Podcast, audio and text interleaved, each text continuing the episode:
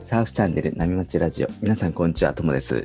えー今日も波町中のトークのようにたわいもない話で盛り上がっていきたいと思いますので皆さん海に向かう車の中なんかで、えー聞いてもらえると嬉しいです、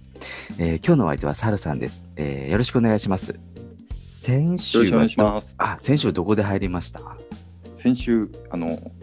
週末じゃなくてですね、うん有給をいただいて、あ平いいですね日に一宮に行ってきました。おおちょうど波の良さそうな日に狙って有給を取ったのもあってですね、ーはいまあ、波もまあまあ良くて、空いてる平日にサーフィンできたのは最高でしたね。うんいいですねやっぱりこれ、まあ、サラリーマンの特権かな。あうんとたまにサラリーマンの良さを痛感しています。うんうんうんうんとともさんは有給休み取ってもサーフィン行きますあそうですね僕もたまに有給取ってでサーフィン行って一日楽しむ時がはありますね子供がねいないとやっぱり長い時間楽しみますよ ねサルさんは最近平日でも朝から海行けるんですかなんか朝はお子さんを送ってからっていうのがルールだってルーティーンだって聞いてましたけどそうなんですよね。あのまあこれまではこれまでっていうか最近もそうなんですけど子供たちはのい朝ごはんを食べさせて、まあ保育園に送ってったりってしてるんです。でまあ結構ドタバタしてるんですけど、はいまあ息子たちもとは言ってもあの9歳と5歳でうんうんそれなりに大きくなってきたんで、うんまあ手もかからなくなったのと、うんあとやっぱりコロナの影響影響で妻も在宅勤務があの原則増えたんで、はいはいはいそうするとやっぱり朝、まあ、出勤するよりはバスバタバタしないでゆあの時間に余裕もあるので、うんまあ、妻に聞くとあ行っていいよということで結構快諾をいただくことが多くなりましたね、あまあ、やっぱりあと聞くタイミング、まあ、妻の機嫌のいい時に聞くっていうのも非常に重要なことなんですけどねーあー確かに機嫌がねいい時に言った方が交渉は成立するかもしれませんね。 そうですねめちゃくちゃタイミング見計らってますからねえじゃあ本日のテーマなんですけど、えーまあ、僕たちが作成しているウェブマガジン「波町日記」からなぜサーフィンは難しいのかっていうねサルさんが海に行って波は良かったのにこうなかなかうまいサーフィンがねできなかったというできなかったんでこうなんでねサーフィン難しいのっていうのをこう考えたっていう記事ですよね。サルさんはこの日一宮で入ったんですかこの日はですねうん。その前の週でうん、一宮じゃなくてあのトラミっていうあーはいはいはい、はい、少し隣のポイントで、はい、入りました、オリンピック会場のね横もうめっちゃ近くですよねそうですね鶴ヶ崎海岸の、まあ、その間横ですかねうんあのトラミポイントで入ったんですけどはい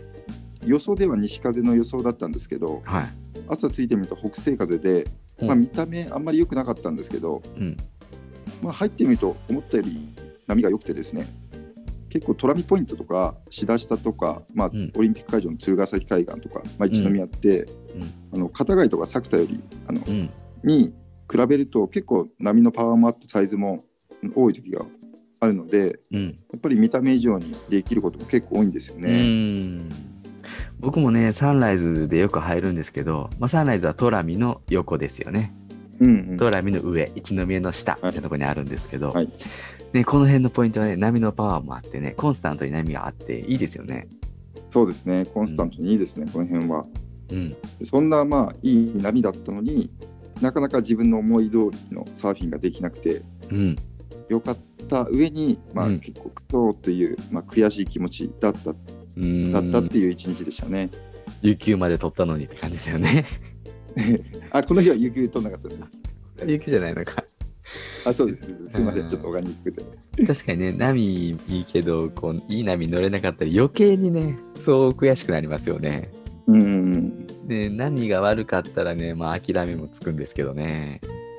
そうなんですよね。でそこで、まあ、なんでサーフィンって難しいんだろうって、うんちょっと具体的に考えてみたんですよ。お私が考えるに大きく4つあるなと思っていっぱいありますね で1つ目はですね、はいまず波に乗れないってことなんですよ。おあの例えばですね他の横乗りスポーツと比較するとちょっと分かりやすいのかなと思ってはいはいいますと、はいスノボーやスケボーと比べた時にはいやっぱり混雑していてもスキー場とかスケートパークに行っても、はいまあ、リフトに乗ったり、はいまあえっと、ハーフパイプでパークで順番ししたりし順番待ちしうん。たりうん。あとは、まあ、パークで順番待ちしたりですねさすがに滑ることってできると思うんですよね。うんうんまあ、それがサーフィンだと、まあ、ガチの波取り合戦になるんでうん。うん。やっぱりあの本当に誰も手を出さない微妙ななら、まあ、うん乗ることはもちろんできると思うんですけど、うん。やっぱりそれじゃあ結局、まあ、ほとんど横に滑ることすらできないんでうん。やっぱり良い波になると上手な人がしか乗れないんでそもそも波に乗れないっていう、うん。がうんまあ、結構難しい理由なのか理由の一つかなと思ってますね。うーん。なんかね、こう波ってね、えー一つの波に一人しか乗ったらダメっていうルールがあるんでね。はい、で、波が来る数もね、決まってるんでね。スノボーとかだとね、あの、リフトで上に連れてってくれて、別にそっからどのタイミングで滑ってもいいですもん ね。そうなんですよね。うん。結局まともに波に乗れないとね、練習すらできないですもんね。そうですそうですうんね。でそして2つ目はですね、はい。波のコンディションが毎回違うっていうことですね。おー。例えば今日は膝波で、まあ、うんそして次来週は頭サイズ。はいはいでまたさらに翌週はジャンクで全然コンディションが良くない うん。みたいな感じもよくあると思うんですけど、うやん。っぱそんな180度以上違うコンディションだと反復練習ができないんですよ ね。そうですよね。うんやっぱり膝もものサーフィンと頭サイズのサーフィンってもう全然違いますかうらね。ん、そうですよね。例えば、野球なんかで例えると、今今日はストレートを打つ練習しましょう。で、明日はいははいカーブを打つ練習しましょ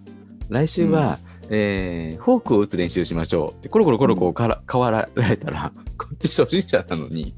そうそうね、そう対応できないとか、そういう感じですよね。 まだストレート打てないんだけど、 そうそうそうね、感じですよね。はいうんそれをねサーフィンで反復練習するってなったらね陸でねあのサーフスケートのスケボーみたいなやつぐらいしかできないですもんね。そうですね。やっぱりカーバー、まあ、スケートボードぐらいしかね、反復練習って陸でやるとしてないですからうね。ん。で、3つ目はですね、はい。ねまあ、これはちょっと理由になるかわかんないですけど、波に乗った瞬間、頭が真っ白になるっていうことですうね。ん。例えばあの、今日はこれを練意識して練習しようと思って海に入るんですけど、やっぱり自分のタイミングじゃない、うんまあ、いきなし波ってくるじゃないですか。 そうですね。で、さらにそれで周りのサーファーたちと、うん。まあ、必死に波の取り合いをして、うん。まあ、全力でパドリングしてて、うん。まあ、幸運にも波キャッチできたとしても、うまんあ、その時にはうん。 完全に手あの頭真っ白なんですよね。そうですね。うん結局あの全て最初に考えてたうん自分の課題とかこれをね意識して練習しようっていうのがうん。忘れすっかり頭から抜けて、うん。まあ、いつも通り本能でサーフィンしてしまって、まあ、波を乗り継いだ後にうんまたやってし まった、気づくんですよね。いやーそうですね。これは頭の中真っ白になりますね。乗ったら忘れちゃいますね。忘れるんですよね。そう頭の中真っ白になるから、まあ、嫌なことも忘れるっていういい側面もあるんですけど、そうですね。これはもう頭の中本当に真っ白ですね。なんかこねうスノボーとかってまたスノボーに例えるんですけどうん、こう座ってる状態から立つじゃないですか。はいで徐々にスピードが増していってでスピードをこう殺しながらこう自分のペースでいけるじゃないですか。そうですね。サーフィンってねあの波のブレイクする時に乗っていくんでまあまあのスピードなんですよね最初っから。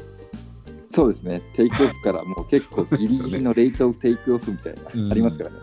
まあまあのスピードなんでこう気持ちがの準備ができてないっていういうんですかね。できてないですね。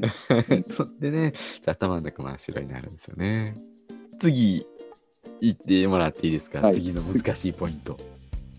あの最後はですね、はいかなりちょっとマニアックとか分かりづらいかもしれないんですけど、はい。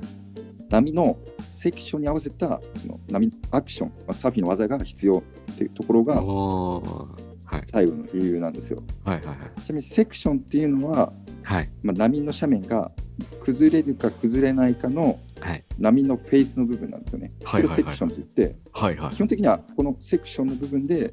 あの技を仕掛けます。ああ、はいはい。そして、まあこの技をするときには、まはあい、今まで私が言ったこの3つの理由を、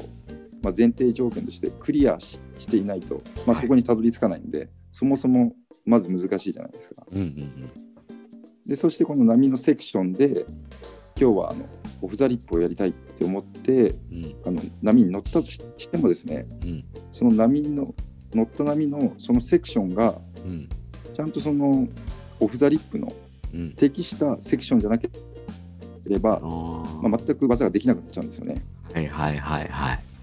でやっぱりビーチブレイクで結構軽い波で、い。うん。まあよく湘南とか、まあ、千葉北でもよくあると思うんですけど、まあ、その時によしリッピングするぞと意気込んでうん。行ったとしてもですねうん。まあ、テイクをしても波がちょっと軽くて、まあ、スピードがつきづらかったらですねいきなりそこでボトムターンしてうん。まよしリッピングって言っても、うん結局スピードがつかずうん転ぶのがうんまうあん落ちると思うんですよね、うん。まあ、そんな時はあの浅いターンをして、まあ、カットバックでつないだり、うん。まあ、やっぱり吠えてくるまで待ってパンピングしたりしてですねうん。常にうん状況、まあ、そのセクションを見てそれに応じた技をしないといけないっていうのがうん。やっぱり難しいかなと思うんですよね。うん。まあこの今まで相当熱くちょっと最後はかなり相当熱く戦ってしまいましたがはい。単にですね私がこの日、あの自分のサーフィンができなかった言い訳をあの伝えただけで うん、最後のはちょっとあ熱かったんで僕あんまり愛の手挟まないようにしたんですけど確かにね最後のはねこうサーフィンってリーフっていうポイントとビーチっていうポイントがあってねリーフっていうのは下に岩とかがあっていつも同じ形で波が割れたりするんですよね。はい一方でねビーチブレイクって言うと下のにで溜まってる砂によるんでで場所によって違うんですよね日によっても違いますしね、でそういうのを見極めながらね 波に合った技を出すっていう風にしないとダメなんですけど難しいんですね。うん技を出せるっていうレベルの人はそれに集中できるんですけど技を練習したいっていう人はなかなかもうこんがらがれますよね難しいですよね そうですなるほどね。確かにそうですね。でもこのサーフィンの難しさこそが、まあサーフィンの良さ、ハマる要素だったりもまあするんですけどね。うんでそれではね、今日はこの辺にしようかなっていうふうに思うんですけど、えー今日も、えーサーフソウルバンドの、えーパナイさんの彼女はを聞きながらお別れです。えーそれでは皆さんのところにいい波が来ますように、失礼します。ね。失礼します。あなたの邪魔はしたくないのと勝手な理由で出ていて少しすれば戻ってくると部屋はそのままにしておいてお互いの悪いところなんて数えきれないくらい言えたのにさ今じゃ何一つ思いつかなくて俺のわがままばかり思い出すよ